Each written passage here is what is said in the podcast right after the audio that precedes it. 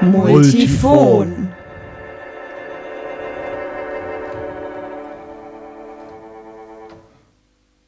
Der Musanturm Podcast. Hallo und herzlich willkommen zu einer neuen Folge Multifon.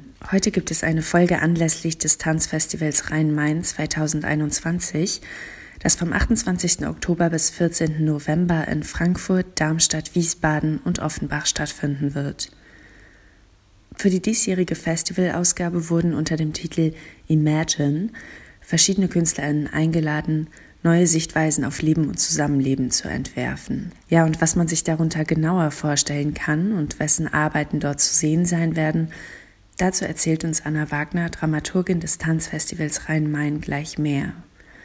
Aber so viel kann man vielleicht schon mal sagen.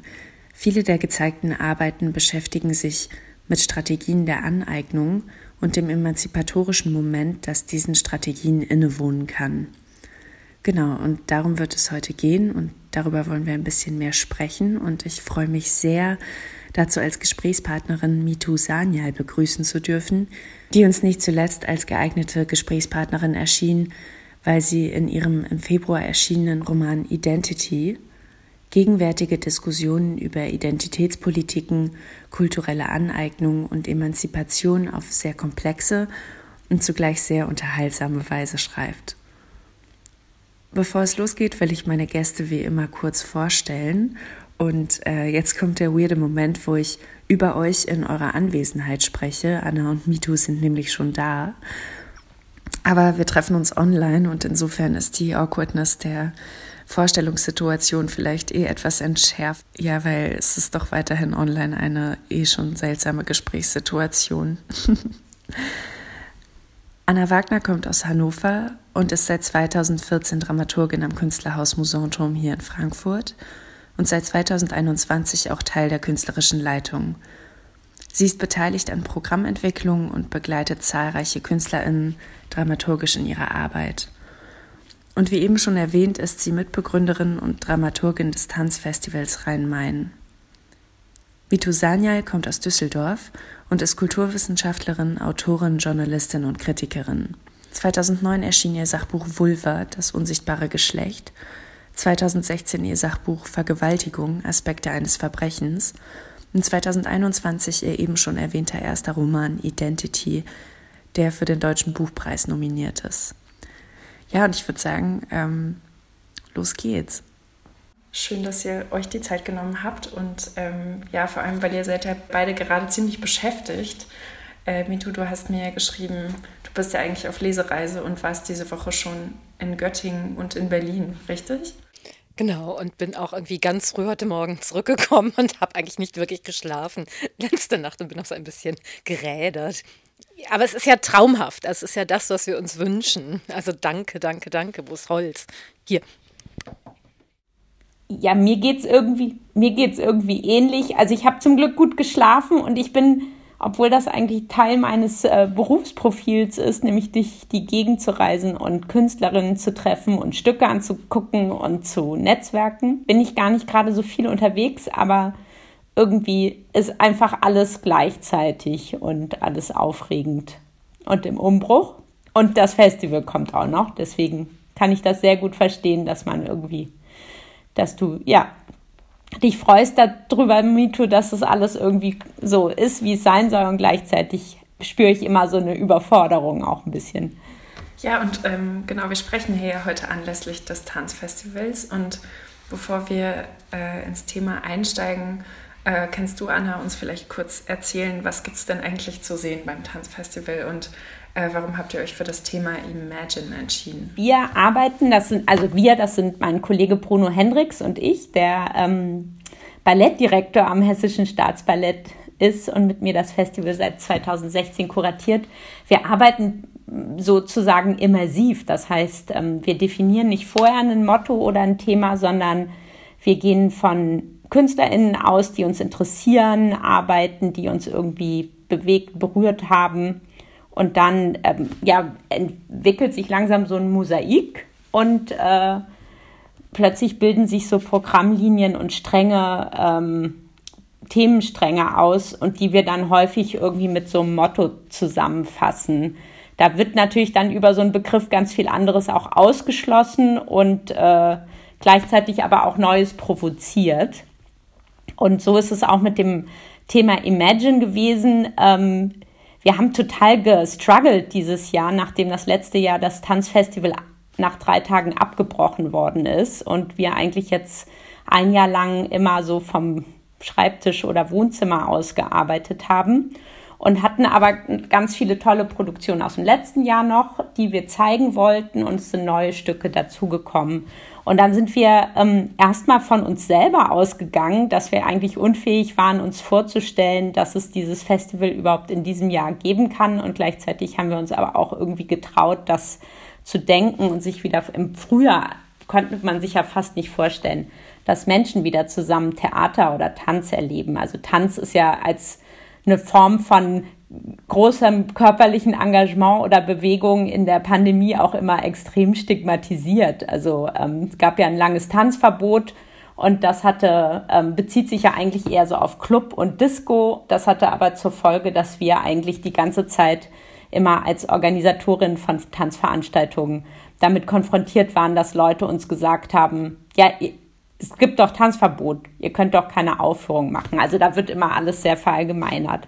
Und dann hatten wir dieses Thema gesetzt oder dieses Motto gesetzt und ähm, haben dann sofort gemerkt, dass es viele Produktionen gibt, die das auf irgendeine Art und Weise aufgreifen, beziehungsweise ist das ja eigentlich in so einem tänzerischen Prozess oder im Moment, wo ich eine bestimmte Bewegungsform entwickle, irgendwie immer ein Anfangspunkt. Also man kann sich ja überhaupt erstmal sich das, was nicht da ist, ähm, vorzustellen oder eine Bewegung vorzustellen. Das haben ganz viele der Künstlerinnen, die wir eingeladen haben, haben gesagt, ja, das ist total, ist für mich ganz wichtig. Ohne das funktioniert es nicht. Und ich finde das Paradoxe, aber dass Tanz ja immer auch, einerseits wird Tanz als eine flüchtige Kunstform beschrieben, ähm, die immer sofort vergeht, aber sie ist ja auch im, in unserer körperlichen Realität verankert, in unserem leiblichen Sein. Und das heißt irgendwie, ich kann mich ja nicht mit meinem Körper irgendwie verändern und so, dass ähm, es da immer so eine, ja, auch was total, nicht nur was Utopisches, sondern was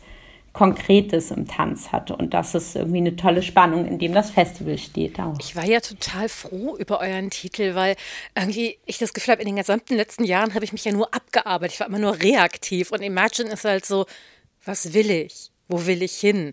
Lass uns über Utopien reden.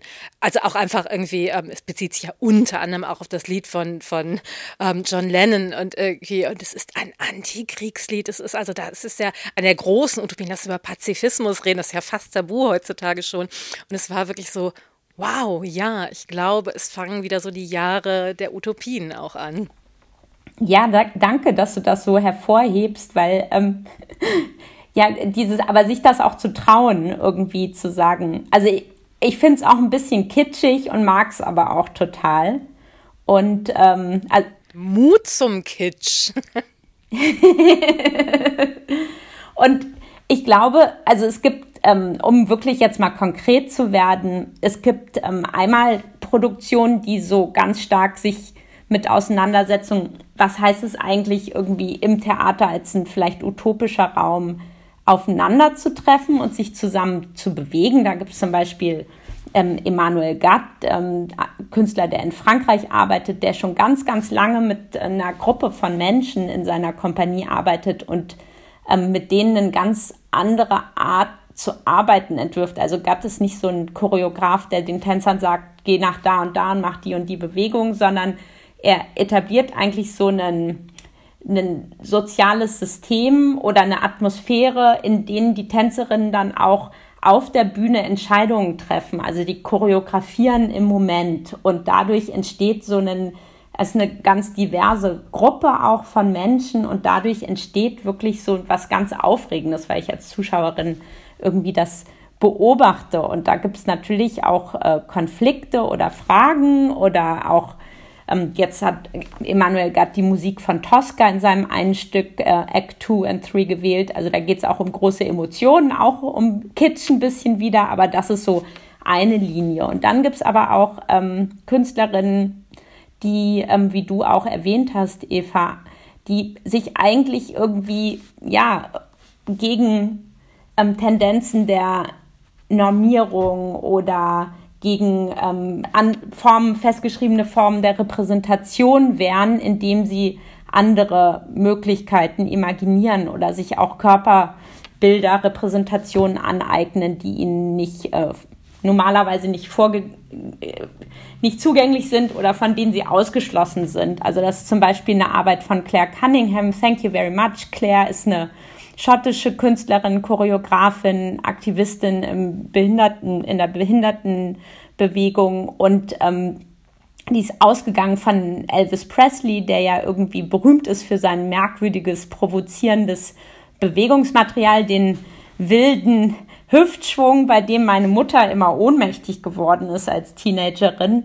Und ähm, sie hat gesagt, plötzlich hatte sie das Gefühl beim Gucken ähm, dieser, seiner Bewegung, dass es irgendwie sie das Gefühl hat, da ist so eine starke Crip-Ästhetik drin. Also das ist eine, etwas, was stört, was nicht den Normen entspricht. Und eigentlich nutzt sie irgendwie Elvis und auch diese Idee von ähm, Imitatoren von Elvis, um sich so diesen Normen zu widersetzen. Also das ist so ein anderer Strang. Oder Joanna Tischkau, Frankfurter Choreografin, ähm, schwarze Choreografin, die sich ganz stark mit der Hip-Hop-Kultur und Männlichkeit auseinandersetzt und dann aber in einem Stück Being Pink Ain't Easy ähm, so auf den Hip-Hop der 2000er oder 1990er Jahre reagiert und ähm, guckt, ja, was für eine Rolle spielt da äh, männ weiße Männlichkeit drin und sie, ja, macht die Dinge viel komplexer, als sie vielleicht auf den ersten Blick äh,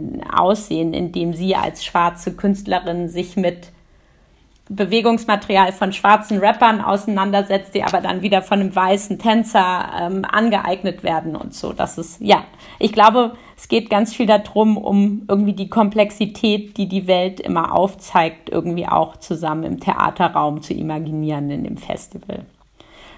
Genau, und da verbinde ich auch total viel mit deinem Roman Me Too, mit Identity, weil ich habe irgendwie, ich stecke mittendrin noch in der Lektüre am liebsten würde ich mich auch die ganze Zeit aufs Sofa hauen und äh, nur lesen und alles andere liegen lassen. Und ich habe das Gefühl, so weit wie ich bin, es ist total unerwartet, wie sich das alles immer entwickelt. Und ich kann überhaupt nicht die ganzen Diskurse und alles auf einen Blick erfassen, also in welche Richtungen und sich wer bewegt und welche Haltungen da entwickelt werden.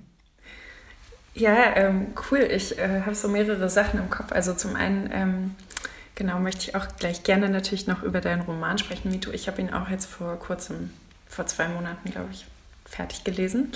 Und ähm, genau, als ich äh, nachgedacht habe über, oder als ich auf das Festivalprogramm geschaut habe, ist mir auch gleich ähm, Joanna Tischkaus äh, Arbeit aufgefallen. Einfach, ich glaube auch, ähm, weil Joanna vor kurzem oder jetzt schon ein bisschen länger her, aber auch mal hier im Podcast zu Gast war und genau über diese Arbeit gesprochen hat und mich daran, glaube ich, auch sehr interessiert hat, dass, ähm, dass diese Performance ähm, Being Pink and Easy so eine kluge Reflexion eben auf die Angst davor ist, was es heißt, als weiße Person auf die weißen Privilegien verzichten zu müssen, was äh, eben dann auch heißt, dass man vielleicht sich dessen gewahr wird, dass man eben sich nicht, dass Aneignung eine Sache ist und dass man sich vielleicht nicht einfach aneignen kann, was man gerade so möchte, um das jetzt mal so ähm, vereinfacht zu sagen. Genau, und aber jetzt sind wir irgendwie schon so voll dabei und vielleicht können wir noch mal einen Schritt zurückgehen, weil ähm, wenn ihr Begriffe hört wie Strategien der Aneignung, ist ja, also ich meine, es gibt ja irgendwie diesen Begriff der kulturellen Aneignung, es gibt Aneignung als eben eine Strategie verstanden und dann eben auch werden diese Begrifflichkeiten ja oft genannt im Zusammenhang auch mit einer Form von emanzipatorischem Moment. Ähm, was interessiert euch daran oder was, was denkt ihr, wenn ihr diese Begriffe hört? Mito, vielleicht kann ich dich als Kulturwissenschaftlerin jetzt dazu fragen.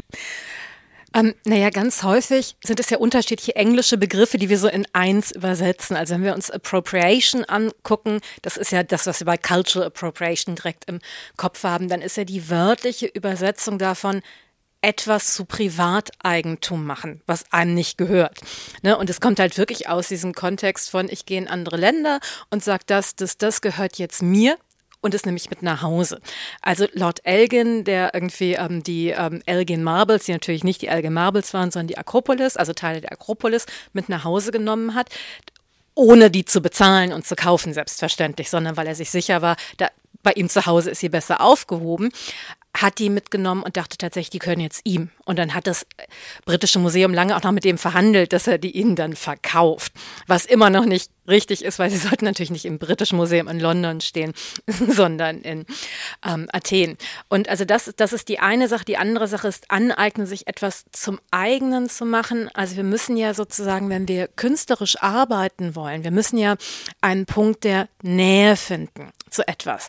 Also wir müssen ja irgendwie dieses, irgendwie was draußen ist, zu einem drinnen irgendwie machen, was drinnen ist, auch zu einem draus machen. Also veräußern und Aneignung sind ja so die beiden großen Strategien darin. Und meistens verwenden wir damit dafür andere Worte. Und irgendwie dann wird das alles in eins gepackt. Aber was daran gar nicht schlecht ist, ist, dass es ja zeigt, dass es nicht so eindeutig ist. Es ist ja, wir benutzen gerne so dieses, diesen Begriff des Spektrums, der funktioniert im Moment ganz gut, wo man halt eben nicht sagen kann, das ist böse, das ist gut, sondern es geht ineinander über und es gibt halt auch Momente, die, die beides sind. Ne? Also die irgendwie problematisch sind und toll und wichtig sind. Ich hatte einen längeren Essay über Cultural Appropriation geschrieben, und ganz lange darüber geschrieben, dass es mir zum Beispiel persönlich unglaublich schwer gefallen ist, mir Dinge anzueignen und es als Fehler auch bei mir diagnostiziert, weil ich immer das Gefühl hatte, ich werde angeschaut. Und Leute sehen ja direkt, das ist ja nicht deins, das ist ja nicht dein Kulturgut, ne, das ist ja irgendwie ähm, das große Abendland und das kannst du nicht authentisch in Anführungszeichen vertreten. Und es hat sich ja irgendwann gewandelt in den Diskursen. Plötzlich bin ich ja die Unsichtbare. Also plötzlich darf ich ja nahezu alle Rollen spielen, während wenn ich weiß wäre, dürfte ich es nicht. Oder dürfen ist ja das falsche Wort. Es kommt niemand und verhaftet mich. Aber plötzlich wird es auffällig. Und plötzlich sprechen Menschen darüber. Und ähm, das in dem ähm, eine Scheu haben, sich Dinge anzueignen, das hat ganz viele negative Aspekte, weil irgendwie wir müssen Dinge ausprobieren, wir müssen auch Dinge, die zu groß sind für uns, uns anziehen. Ähm, wenn wir nur das eigene machen, dann kann ich mein Tagebuch veröffentlichen, dann kann ich auch keine Romane mehr schreiben und sogar die Kultur vom Tagebuch habe ich nicht erfunden. Gleichzeitig ist in der anderen Bewegung dieses, na klar, irgendwie kann ich alles sein und wenn ich, wenn ich mir das sozusagen anziehe, bin ich das authentisch und kann mit der Stimme sprechen. Authentisch, ganz schwieriger Begriff, aber dann, dann habe ich dieses Wissen und ich habe es ja jetzt schon ausprobiert und deshalb irgendwie kann ich euch die Wahrheit verkünden. Das ist natürlich genauso schwierig, weil wir alle unsere blinden Flecken haben, die wir bloß weil wir uns eine körperliche Situation gebracht haben, nicht komplett ablegen. Sich in eine körperliche Situation bringen, verändert aber etwas. Tatsächlich. Also auch das muss man sehen. Es passiert dabei etwas. Und ich finde, die ganzen Fragen in dem Bereich von Cultural Appropriation, darf man das, darf man das nicht, wo ist die Grenze? Das sind ja immer Fragen nach der Grenze, sind falsch, aber die Auseinandersetzungen sind unglaublich produktiv, weil wir dabei auf diese blinden Flecken schauen und gucken, was kann da entstehen. Ja, ich finde, also dieses Spektrum, von dem du sprichst, finde ich ähm, auch total wichtig. Also natürlich als jemand, der sich mit Tanz auseinandersetzt und mit Körper oder körperlichen ähm, Gewohnheiten, Habitus, äh, ist das besonders spannend, weil wenn ich über, natürlich Sprache ist auch nie meine Sprache, weil wenn wir überlegen, wie erlernen wir Sprache, aber körperliche Aktionen ja auch. Also ich bin, ich, alles ist kulturell durchformt und im Tanz wird das natürlich so sehr besonders und äh, wenn ich als weiße Cis-Frau irgendwie so meine eigene, ähm, mein Aufwachsen reflektiere und mein Verhältnis zu Tanz, das war immer durch Tanzform geprägt. Ähm, ich habe Ballett gemacht und wenn man die Geschichte des Balletts anguckt, kann man sich ja auch fragen, wo kommt das her, was ist das? Aber ich habe auch Flamenco gemacht, äh, ich habe äh, Katak gemacht, das ist eine der klassischen äh, südasiatischen Tanzformen. Also und ich habe mir diese unterschiedlichen Bewegungspraktiken ja in einer gewissen Weise auch angeeignet oder meinen Körper diszipliniert in diese Praktiken und ähm, das war lange sehr unreflektiert für mich oder ich habe das als Jugendliche dann auch beobachtet, wie die älteren Damen, die auch Flamenco gemacht haben, dann nicht nur sich die Bewegungs, äh, Formen äh, erlernt haben, sondern auch sozusagen alles drumherum, sich die Haare schwarz gefärbt haben. Und ich hatte da immer so ein Unbehagen und gleichzeitig ist das aber auch so eine große Form, eine Leidenschaft von mir immer gewesen. Und ich finde diese, ja, ich, diese Frage, was, was ist eigentlich mein Verhältnis zu diesen Bewegungspraktiken und wie bewusst bin ich mir eigentlich, woher diese, die kommen, die kulturellen Zeichen und wie kann ich mich da als weiße Person oder als Person, deren Bewegungspraktik, aus deren Kultur diese Bewegungspraktik nicht stammt, aber vielleicht dann auch schon, wie, schon lange Zeit ähm, trotzdem Bewegung, Tanzformen wandern, migrieren ja genauso wie alles andere. Also ja, was mache ich eigentlich damit? Und ich finde, ähm, diese zu sagen, es ist natürlich wichtig auch zu markieren, wo Grenzen sind und zu reflektieren, was äh, ja, wo Leute auch ausgeschlossen werden oder wo für andere Personen Expertin gesprochen wird. Aber gleichzeitig denke ich, dass diese richtig oder falsch Debatte einen nicht irgendwie, ja, die Differenziertheit und Komplexität der Dinge sehr häufig verdeckt, so. Naja, und Interesse ist ja auch immer Liebe. Also ne, irgendwie, es ist ja viel, viel Arbeit und das mache ich nicht für Dinge, die mir egal sind. Und es ist natürlich, also gleichzeitig, ähm, also wenn ich mir das anhöre, irgendwie läuft es mir gleichzeitig kalt den Rücken runter und ich bin total neidisch und ich denke mir, scheiße, ich müsste mich dringend mehr bewegen. Ja, hurra. Also es ist nicht so, dass ich das jetzt noch machen würde, aber... Äh ja, wir haben ja jetzt eben auch schon gesprochen über das, also das Aneignen oder Mito, du hast das gesagt, das Aneignen kann oder künstlerische Arbeit hat eigentlich immer viel auch mit Aneignung zu tun. Und ähm, ich würde eigentlich an dieser Stelle sehr gerne auf, auf deinen Roman zu sprechen kommen, weil es ist ja nicht nur ein Roman, der eine Geschichte erzählt, sondern es ist auch ein Roman, der viel über Bücher sich erzählt und über Texte und über äh, Tweets und ähm, so weiter. Und ähm, vielleicht kannst du aber, bevor ich meine Frage stelle, noch mal kurz sagen, für die, die jetzt noch nie was von deinem Buch gehört haben, worum geht's? Genau, ich habe mein Bestes dafür getan, dass in diesem Jahr wirklich jeder davon gehört hat. Ich glaube, ich habe wirklich jedes Interview überall gemacht. Ähm, die Ausgangshandlung ist relativ simpel. Es gibt eine sehr berühmte Professorin für Postcolonial Studies, Saraswati an der Düsseldorfer Universität. Die ist Aktivistin, die ist POC, ähm, hat eine sehr ähm, auch teilweise grenzüberschreitende Art, mit ihren Studierenden umzugehen. Also sie kommt auch schon mal in ihr Seminar rein und schmeißt alle Weißen raus und so weiter, wird sehr angebetet von ihren Studierenden und dann kommt eines Tages raus, in Wirklichkeit ist Saraswati aber weiß, heißt Sarah Vera Thielmann und kommt aus Karlsruhe. Und für ihre Studentin Nivedita, die die Erzählerin sozusagen des Romans ist, und der Roman heißt Identity, weil sie als Bloggerin über Identitätspolitik und Brüste, also über Sex irgendwie bloggt und deshalb sich den Namen Identity gegeben hat, ähm, die geht zu ihr, weil für sie eine Welt zusammenbricht und sie von ihr Antworten haben möchte. Und dann, und damit beginnt der Roman. Also im ersten Kapitel kommt raus, Saraswati ist weiß, ist kein Krimi, ist sie weiß, ist sie braun, sondern es geht darum, was heißt das? Was machen wir damit? Wie gehen wir damit um? Also, weil das ist ja bei vielen dieser Enthüllungen so, dass wir uns dann wünschen, die Leute sollen sich gefälligst in Luft auflösen und verschwinden. Und das passiert ja nicht. Menschen sind weiter da, also müssen wir nach wie vor damit umgehen, ob wir es jetzt gut finden oder nicht. Und ähm, daran arbeiten sich jetzt verschiedene Figuren im Roman ab und wir erfahren irgendwann auch, warum Saraswati das gemacht hat. Und ähm, und da gibt es noch ganz viele weitere Charaktere, die dafür wichtig sind. Hauptsächlich auch die indische Göttin Kali, die irgendwie im Laufe des Romans eine immer aktivere Rolle einnimmt und irgendwann auch aktiv in die Handlung eingreift.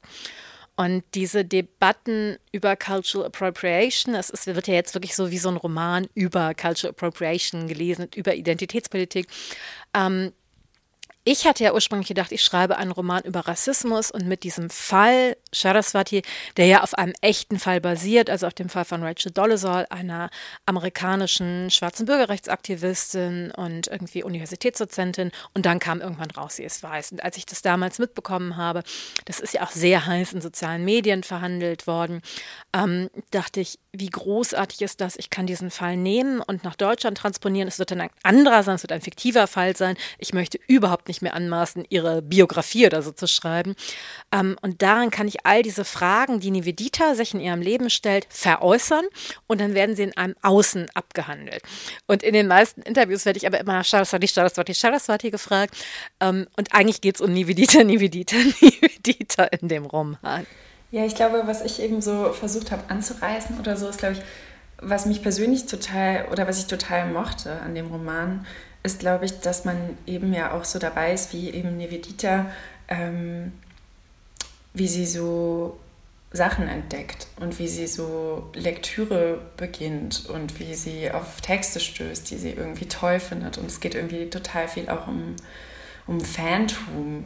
Und ähm, es gibt ja viele Zitate im Buch oder viele eben Textpassagen von AutorInnen, ähm, die vorkommen und die eben auch als, ein, als eine Textteile vorkommen, die wiederum für die Protagonistin Nivedita von großer Bedeutung sind. Es geht um einen sehr sinnlichen, also mit Phantom meine ich auch so was wie sehr sinnlichen Zugang eben irgendwie zu diesen Texten.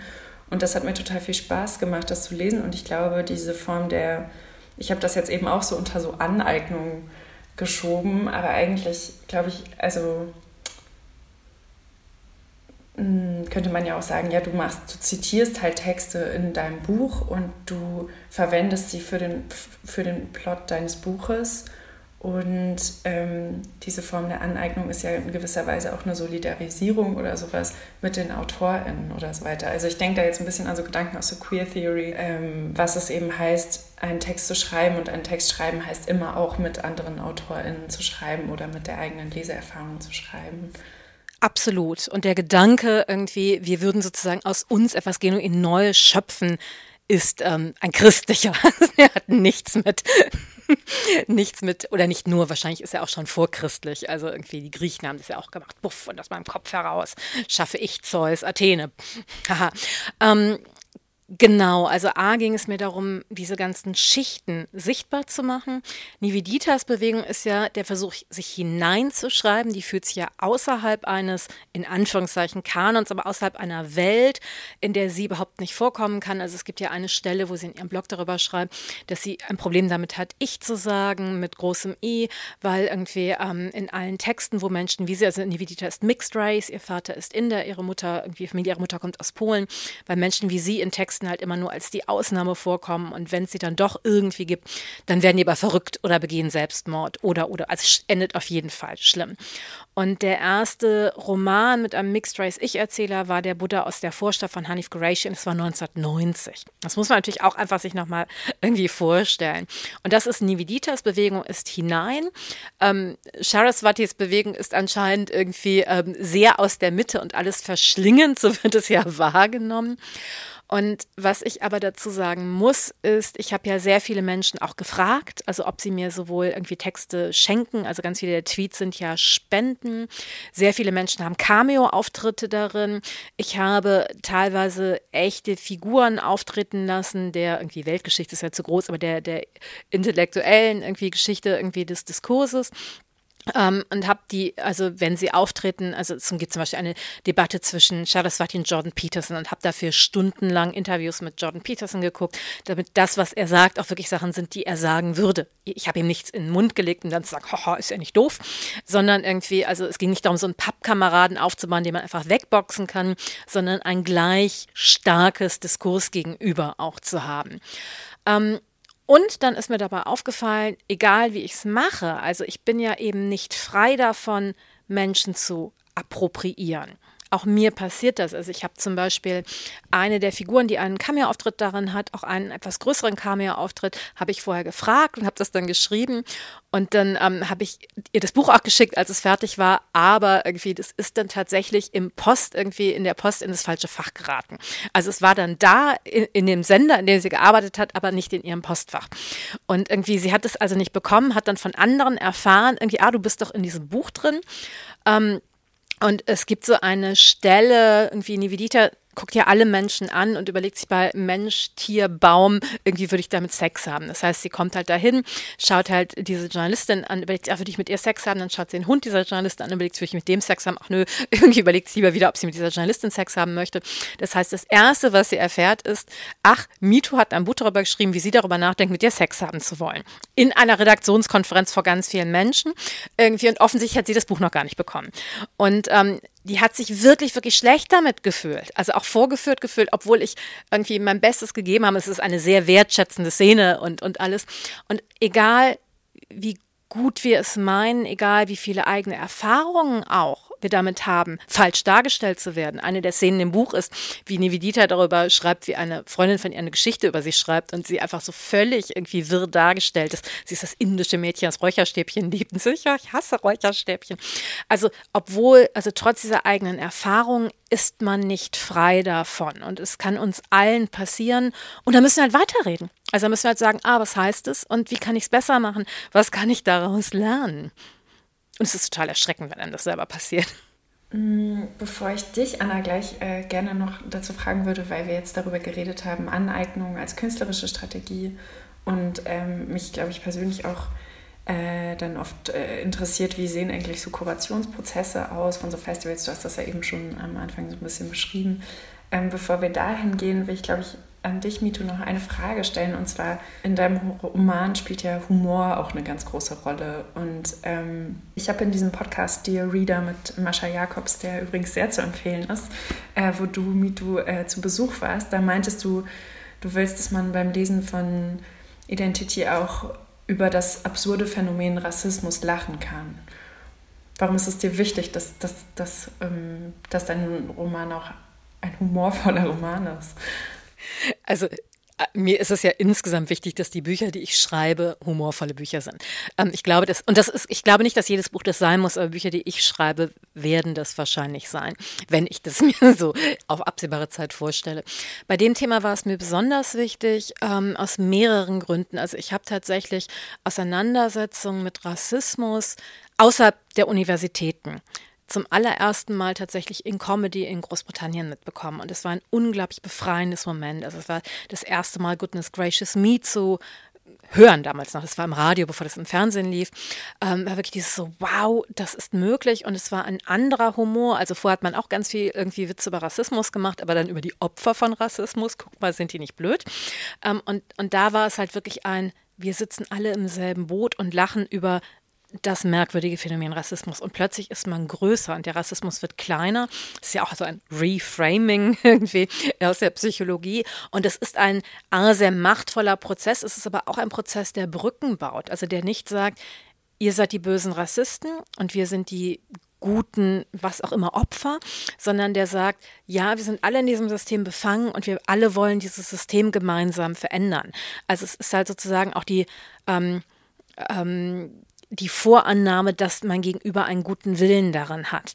Und das ist etwas, was wirklich Türen öffnen kann. Und wenn das so hundertprozentig funktionieren würde, sollte es keinen Rassismus mehr in Großbritannien geben. Das ist ja, wie wir alle wissen, nicht der Fall.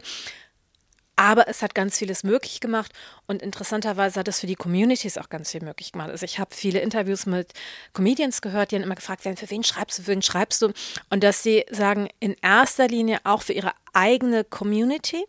Und das ist auch, also Ermächtigung ist ja so ein fast inzwischen altmodisches Wort, Empowerment, aber das ist irgendwie ein, ein Wort, das wirklich relativ wichtig auch für die Art ist, wie ich schreibe, wie ich denke. Also wie können wir mehr Energie herstellen, wie können wir nicht über etwas, was uns bedrückt, in einer Form schreiben, die das reproduziert, was uns schon angetan wurde, sondern wie kann irgendwie das Schreiben auch ein utopischer Moment des Dagegens sein ich finde, das ist total ähm, spannend zu hören, wie du mit Humor arbeitest oder und warum, weil ich, äh, ich kenne das selber von mir auch als eine Strategie, aber natürlich aus einer anderen Positionierung, aber auch viele der Künstlerinnen oder einige der Künstlerinnen, zum Beispiel Joanna Tischkau, aber auch Claire Cunningham oder Isa Hoxen, um noch eine dritte Choreografin zu nennen, die sich mit ähm, ja, Fragen auch des Rassismus oder der Ausschlüsse ähm, auseinandersetzt. Alle drei sagen, Humor ist für sie total wichtig oder ihre Stücke sind sehr humorvoll und gleichzeitig sehr politisch sehr scharf, ähm, um diese Brücken zu bauen oder auch um ähm, ja, Leute, die gleiche, ähnliche Erfahrungen machen, zu empowern. Also bei Claire Cunningham wirklich ist es, ähm, geht es eigentlich die ganze Zeit in ihren Stücken oder jetzt auch in diesem Stück Thank You Very Much, das wir im äh, Festival zeigen, eigentlich um das, Ange nicht um Aneignung, sondern um gezwungen werden, in eine bestimmte Normativität von Körperlichkeit hineinzugehen. Also sozusagen in ihrer, wie Künstlerinnen, ähm, die alle eine Behinderung haben, erzählen von ihrem Aufwachsen, also wie sie eigentlich gezwungen werden, eine bestimmte Form des Gehens zu erlernen und ihre Körperlichkeit nicht anerkannt wird oder ihre Art zu gehen. Und ähm, also sozusagen die Frage,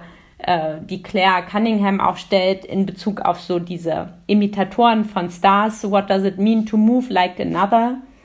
Bedeutet aber in ihrer eigenen Biografie eigentlich, dass sie nie sie selbst sein durfte oder ich sein durfte oder sich auch ihr Körper sein durfte. Und da findet sie aber eine total tolle, das ist einfach total lustig und auch eine einladende Form von Humor. Also dass auch wenn wirklich diese Normativität oder auch ich immer wieder darauf zurückgeworfen werde, in welchen Momenten ich ableistisch mich verhalte zum Beispiel. Also und ja, Joanna hat das ähnlich beschrieben, dass äh, für sie diese Fragen des Rassismus oder auch dieser weißen männlichen Perspektive und der Dominanz für sie auch Humor etwas äh, ja, Entlarvendes, aber auch Verbindendes hat total. Es ist ja auch tatsächlich ähm, wen nehmen wir als Menschen wahr? Also Humor ist A, irgendwie ein, ich setze voraus, irgendwie du nimmst mich wahr und du wirst mit mir lachen. Also es ist sowohl ein Angebot, als auch, dass er in Großbritannien zum Beispiel ganz gerne gedacht hat, irgendwie, nee, nur wir haben Humor. Der britische Humor ist ja so der Beste auf der Welt und andere Nationen haben den einfach nicht. Wie schade. Die sind einfach nicht so gut wie wir. Und es ist wirklich, als diese irgendwie als Goodness Gracious Me rauskam, ich habe unglaublich viele Zeitungsartikel gelesen, dieses so, oh, Inder haben auch Humor. Und das war für die wirklich ein Buff, wir müssen irgendwie komplett anders diese Menschen wahrnehmen. Ja, ich glaube, ich würde gerne ähm, zu dieser Frage zurückkommen, die ich eben schon so ein bisschen so ange, äh, wie sagt man, angeteased habe.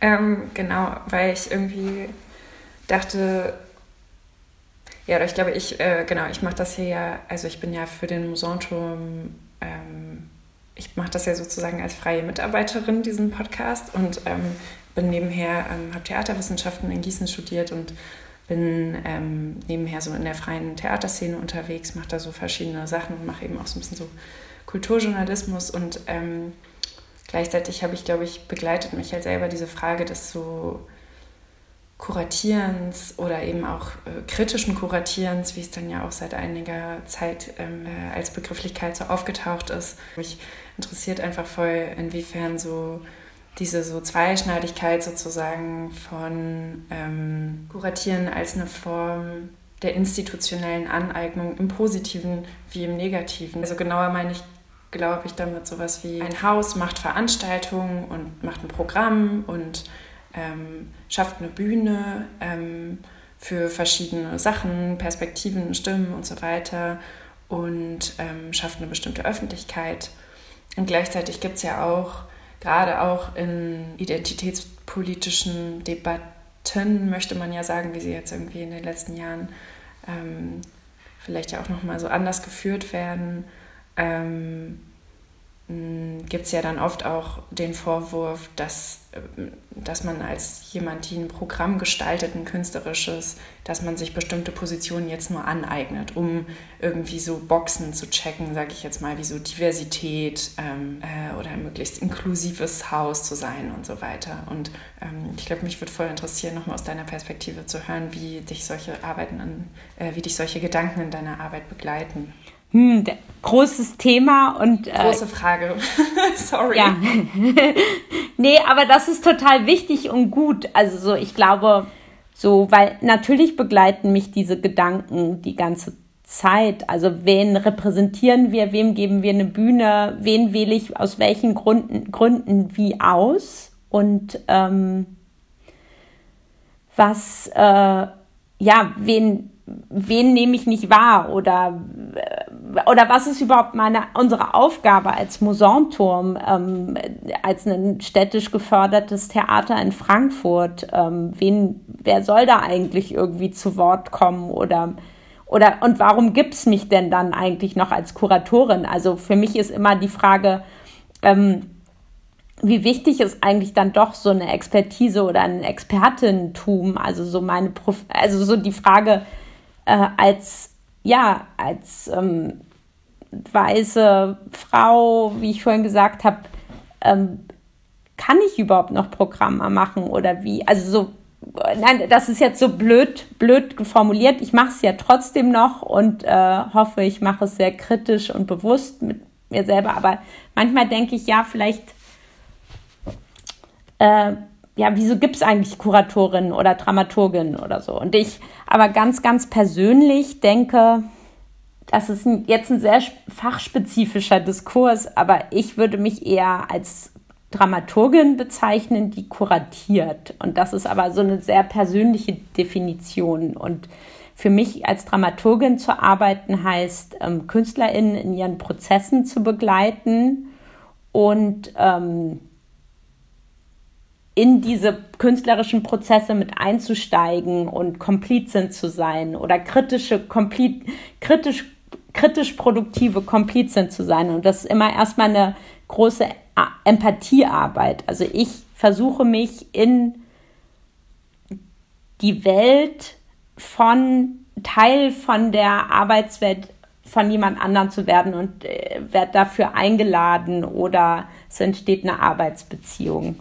Und so, das, was ich vorhin mit immersiv meinte, auch wie wir das Festival machen, so verstehe ich auch meine kuratorische Arbeit. Also natürlich gebe ich einem Festival ein Motto, um da auch besser drüber zu sprechen oder weil es Tendenzen gibt.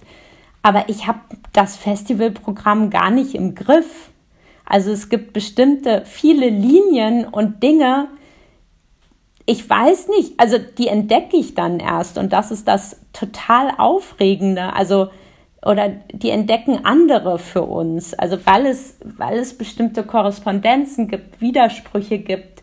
Und das ist dann, das für mich ist ein Festival wie so ein, oder ein Programm wie so ein lebendiger Organismus, der irgendwie viel mehr ist als das, was ich als Einzelperson oder was ich mit meinem Kollegen Bruno Hendricks mir denken kann. Und ich glaube, mich selber dem Programm so auszusetzen und zu gucken, also auch da drin zu sein und nicht so behaupten, ich hätte alles unter Kontrolle, ist für mich total wichtig. Also ich würde, glaube ich, nie äh, anfangen zu sagen, okay, Thema ist das und dann suche ich mir irgendwelche Produktionen aus, die das beweisen, die meine These beweisen. Also so, sondern wie gesagt, ich versuche das eher aus von innen zu machen. Aber natürlich trotzdem, das meintest du ja auch, MeToo, als du jetzt von deiner, äh, dem Erlebnis mit deinem Roman und äh, ja, erzählt hast, es passieren dann Dinge, die,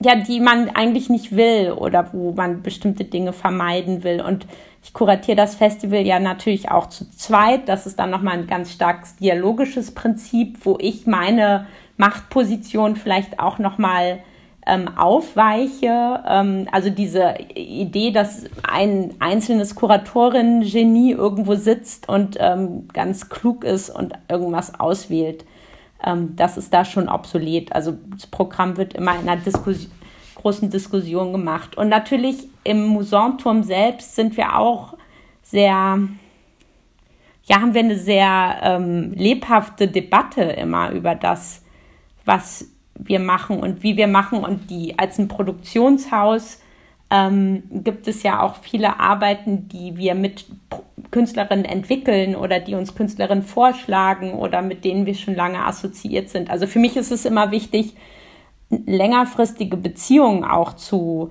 Künstlerinnen, Partnerschaften aufzubauen, um nicht so eine Form von Tokenismus irgendwie zu etablieren. Also ich habe jetzt viel über Claire Cunningham erzählt. Ähm, natürlich könnte man uns auch vorwerfen, ah, jetzt machen sie einen auch irgendwie auf Inklusion und aber in der Art und Weise, wie ich versuche auch über Claire Cunninghams Arbeit zu sprechen. Es ist eine Künstlerin mit einer sehr spezifischen eigenen Perspektive, so wie Joanna eine Perspektive hat und Emanuel Gatt. Also ich, ich finde, wenn ich jetzt Claire als Künstlerin mit Behinderung, die nur über Behinderung spricht, reduzieren würde, dann finde ich, ist es extrem problematisch. Aber ähm, ich hoffe, dass ich sozusagen auch Zuschauerinnen ermutige oder einlade oder die Perspektive so öffne, dass das äh, dann nicht irgendwie das Thema ist. Ich muss sagen, ich habe auch gar nicht so viel dagegen,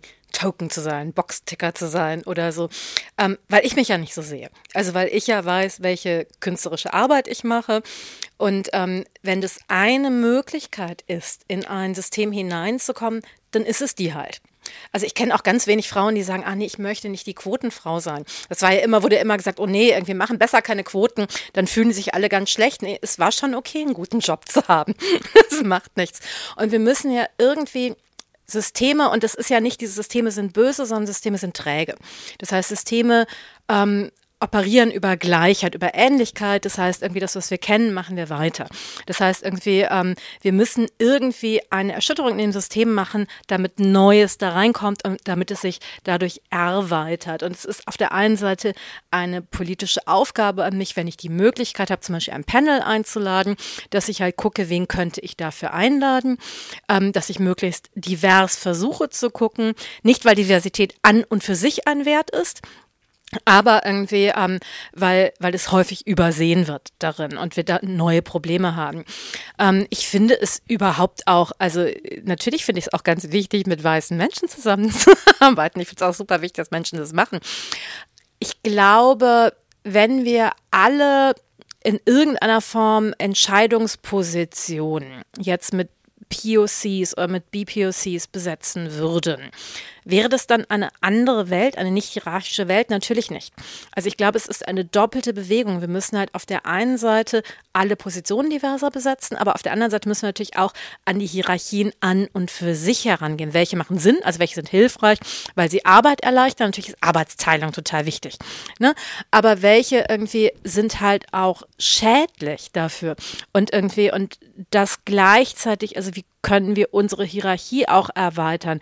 Wie gehen wir auch auf Augenhöhe miteinander um, indem wir miteinander arbeiten? Und es hört sich ja sehr, sehr danach an, wie du darüber sprichst. Und ich gehe fest davon aus, dass es irgendwie dir offensichtlich ein großer Wert in deiner Arbeit ist.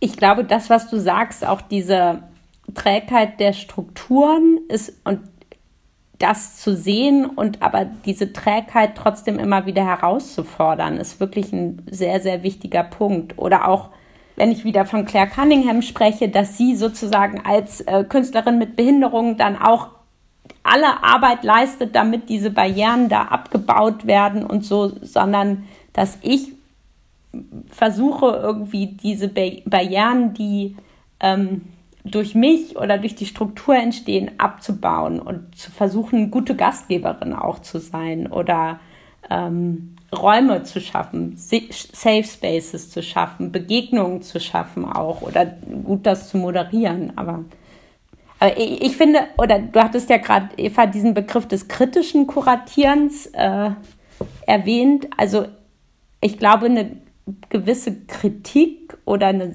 Selbstkritik immer zu haben, finde ich, ist sehr, sehr wichtig. Aber ich glaube, das zu sagen, okay, es gibt die Bewegung des kritischen Kuratierens und des nicht kritischen Kuratierens, ist mir ähm, relativ fremd so.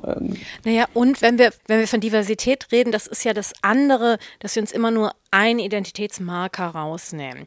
Und ähm, dass wir ja alle in uns selber schon ganz viel sind und ganz divers sind. Und welcher Identitätsmarker ist es jetzt? Also ich kann mir locker vorstellen, ich besetze ein komplettes Podium mit POCs, die alle irgendwie dieselbe Elite-Ausbildung an derselben Elite-Uni durchlaufen haben. Ist es dadurch diverser? Also es ist halt die Wahrscheinlichkeit ist größer, dass ich weiteren Themen, weiteren Gedanken, weiteren Erfahrungen eine Tür öffne, aber irgendwie, wir sind auch immer selber darin betriebsblind. Also auch das müssen wir uns immer mit sagen.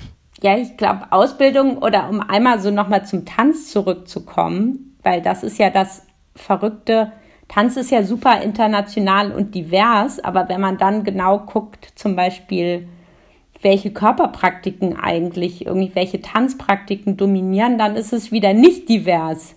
Und welche Körper natürlich auch. Also so, und, und oder auch das, was jetzt als ähm, ja, unterschiedliche Körperlichkeiten definiert wird. Also zum Beispiel, ich bin immer erstaunt, ähm, wenn ich über die Pina, über Pina Bausch und ihre Company lese und dann wurde, wird immer gesagt, ja, das sind so super diverse Körper und äh, so gewesen, ähm, als Pina Bausch noch da war. Aber aus meiner heutigen Perspektive würde ich sagen, mm, die hatten alle noch ein sehr gut fundiertes Balletttraining und äh, waren jetzt für mein Verständnis auch nicht so, hatten auch nicht so viele unterschiedliche, ja, Körpervolumina oder Größen oder so. Aber es ist natürlich auch immer von der Zeit oder vom Standpunkt abhängig, total, das ist richtig, ja. Ja, vielen Dank euch ähm, für das Beant auch dir jetzt, Anna, für das Beantworten dieser der doch sehr großen Frage. nee, dass ich denke da ja permanent drüber nach. Es ist dann ja eher so, dass ich denke, oh mein Gott, dann oder es ist ja, macht ja Spaß, auch darüber nachzudenken, oder? Und ich glaube, wir müssen uns ja auch davon verabschieden, dass wir es perfekt machen können. Das ist nicht möglich. Und wir werden immer, egal was, darin Fehler machen. Und wir können halt auch nur das Beste in der Zeit machen.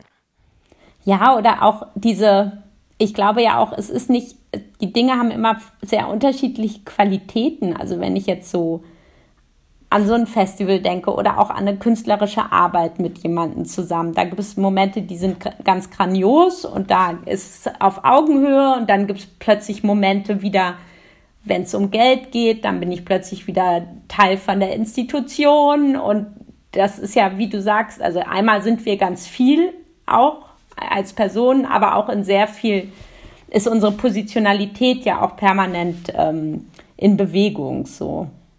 Genau, gibt es ein perfektes Leben im Kapitalismus? Und da werden wir jetzt, ähm, ich habe nämlich gerade auf die Uhr geschaut und habe schon gesehen, wir sind, äh, wenn das Gespräch oder unsere Zeit neigt sich schon bald am Ende. Ähm, und ich wollte euch eigentlich am Ende noch mit der, äh, wie sagt man, noch viel größeren Frage zum Thema äh, Imagine äh, überfordern, beziehungsweise wenn wir das Festival-Motto äh, wörtlich nehmen, ja, welche ähm, Strategien der Aneignung, wenn man es jetzt so nennen kann, wobei wir jetzt auch gemerkt haben, es, wir haben jetzt über ganz viele verschiedene Sachen gesprochen, ähm, sind noch zu imaginieren und auszuhacken, zum Beispiel im Kulturbetrieb an der Uni und so weiter. Aber ich weiß nicht, vielleicht wird es auch zu weit. ähm, und wir haben jetzt schon einige Sachen angesprochen. Auf jeden Fall ähm, dachte ich gerade, jetzt haben wir auch noch mal viel über, über Mangel gesprochen, über Möglichkeiten und ähm, wie kommen wir jetzt zurück zum Utopischen, habe ich mich gerade gefragt. Aber ähm, ja. ich glaube, das, was für mich in den letzten ein, anderthalb Jahren irgendwie so meinen Kopf neu strukturiert hat und was ich versuche einzubauen in meine Wahrnehmung der Welt, waren wirklich die Arbeiten von Robin Wall Kimmerer. Ähm, Robin Wall Kimmerer ist ähm, Biologieprofessorin in Amerika, First Nation American und die halt sozusagen diese beiden Wissensstrategien miteinander verbindet. Und dass ich ganz lange auch immer gedacht habe, ich will ein anderes, in ein anderes Verhältnis treten mit Menschen. Mhm. Und sie macht es halt über die Grenzen der Spezies hinaus. Also ne, mit irgendwie dem, was wir die Natur nennen. Und ähm, die geht ja sehr viel auch von irgendwie der Sprache aus. Also Potawatomi ist ja die Sprache, die ihren Eltern, Großeltern verboten wurde zu sprechen, ähm, weshalb es nur inzwischen sehr, sehr wenige MuttersprachlerInnen gibt und sie lernt diese Sprache wieder. Und es ist eine Sprache, die zu 70 Prozent aus Verben besteht. Also irgendwie ähm, ein Berg ist ein Verb, also ein Berg sein, ein Baum sein, ein irgendwie Fluss sein. Und dadurch ist halt ein Baum, wenn es ein Verb ist, ein lebendiges Wesen und wir fühlen wieder die Äste ausstreckt und die Wurzeln und irgendwie die Tiere, die auf ihm wohnen und alles. Und irgendwie in dem Moment, wo ein Baum ein Substantiv wird, wird er halt zu einem Stück Holz, das wir abholzen und zu Brettern zersägen können.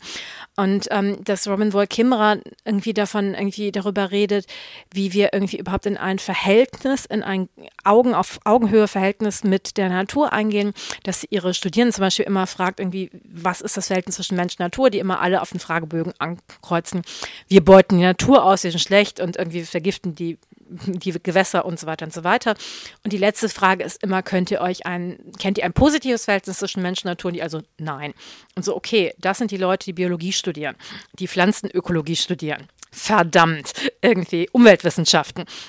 Ähm, und die Vorstellung davon, wir können nützlich füreinander sein. Also wir sind nicht irgendwie, ähm, wenn die Menschheit aussterben würde, dann wäre das besser für die Natur, was ja so ein bisschen immer der Unterton ist. Und das ist ein Unterton, den ich in vielen politischen Debatten auch wiederfinde. Ne?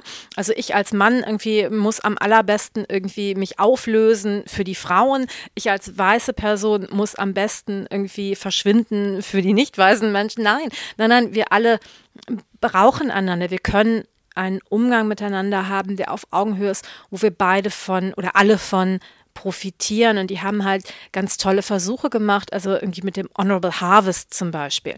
Also dieses irgendwie, wenn wir etwas ernten, müssen wir was zurückgeben der Pflanze. Das heißt irgendwie, ähm, der etwas vorsingen, Danke sagen, das hat auch ganz viel damit zu tun, irgendwie pflückt nicht die erste Beere und nicht die zweite und die dritte, sondern irgendwie erst die vierte, weil dann wirst du immer Beeren haben und so weiter. Aber ähm, und das Interessante daran war, die hatten dann Pflanzenarten, die vom Aussterben bedroht waren, auf zwei Feldern und auf einem haben sie den Ruhe gelassen, auf dem anderen haben sie diesen Honorable Harvest praktiziert. Und auf dem Feld, wo sie den Ruhe gelassen haben, sind die minimal zurückgegangen, aber gab es sie noch nach einem Jahr. Auf dem Feld mit dem Honorable Harvest haben sie sich vermehrt. Also wir können in ein bedeutungsvolles, in eine bedeutungsvolle Interaktion hineintreten. Es ist eben nicht dieses ähm, christliche, wenn wir politisch arbeiten wollen, müssen wir irgendwie ähm, Dinge aufgeben, sondern wir gewinnen etwas dazu, weil wir gewinnen ein, eine andere Form des Umgangs dazu. Und das finde ich sehr hoffnungsvoll, also gerade was utopisch Denken angeht, weil wir ja so ein bisschen immer dieses, wir müssen rausfinden, wer sind die Bösen, dann gegen die kämpfen. Und, und dieses, irgendwie, wie können wir neue Formen von Verbindung eingehen, damit wir alle darin wachsen können? Ja, ich glaube, in Bezug auf Theater und aufnehmend, was du sagst, finde ich, ist genau für mich auch diese, diese Trennung zwischen Theater und dem Rest vom Leben oder so, also dass man da auch nochmal die Zwischenbereiche oder also das, was ich zu Beginn mit dem der Komplexität auch in deinem Roman gesagt habe, aber ich glaube auch, dass mehr Zeit und Raum für diese, ja, diese nicht eindeutigen Beziehungen, äh, Zwischentöne, Räume, Momente, Qualitäten da ist. Also dass wir das mehr, dem mehr geben und dann denke ich, ja, das muss auch im Theater möglich sein. Und das heißt aber auch, dass im Theater vielleicht nicht nur Aufführungen da sind oder nicht nur Leute, die proben, sondern auch irgendwelche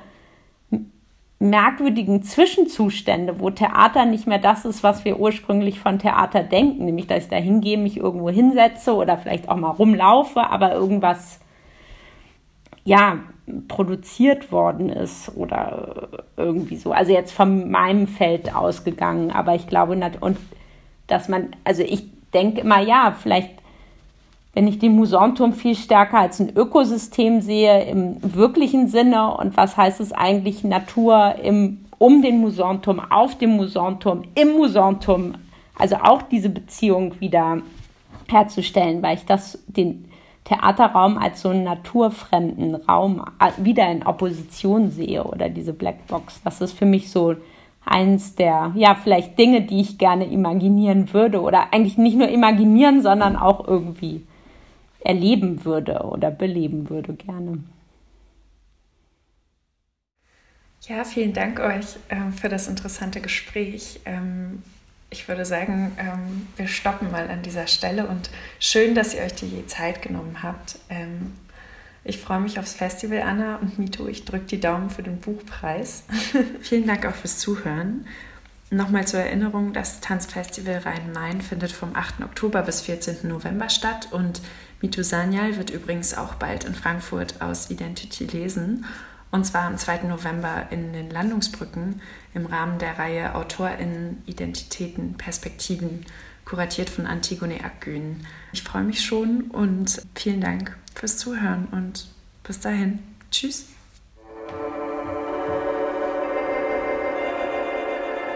Produziert wird dieser Podcast im Auftrag des Künstlerhaus Musanturm von Leander Rybczynski und mir, Eva Königshofen.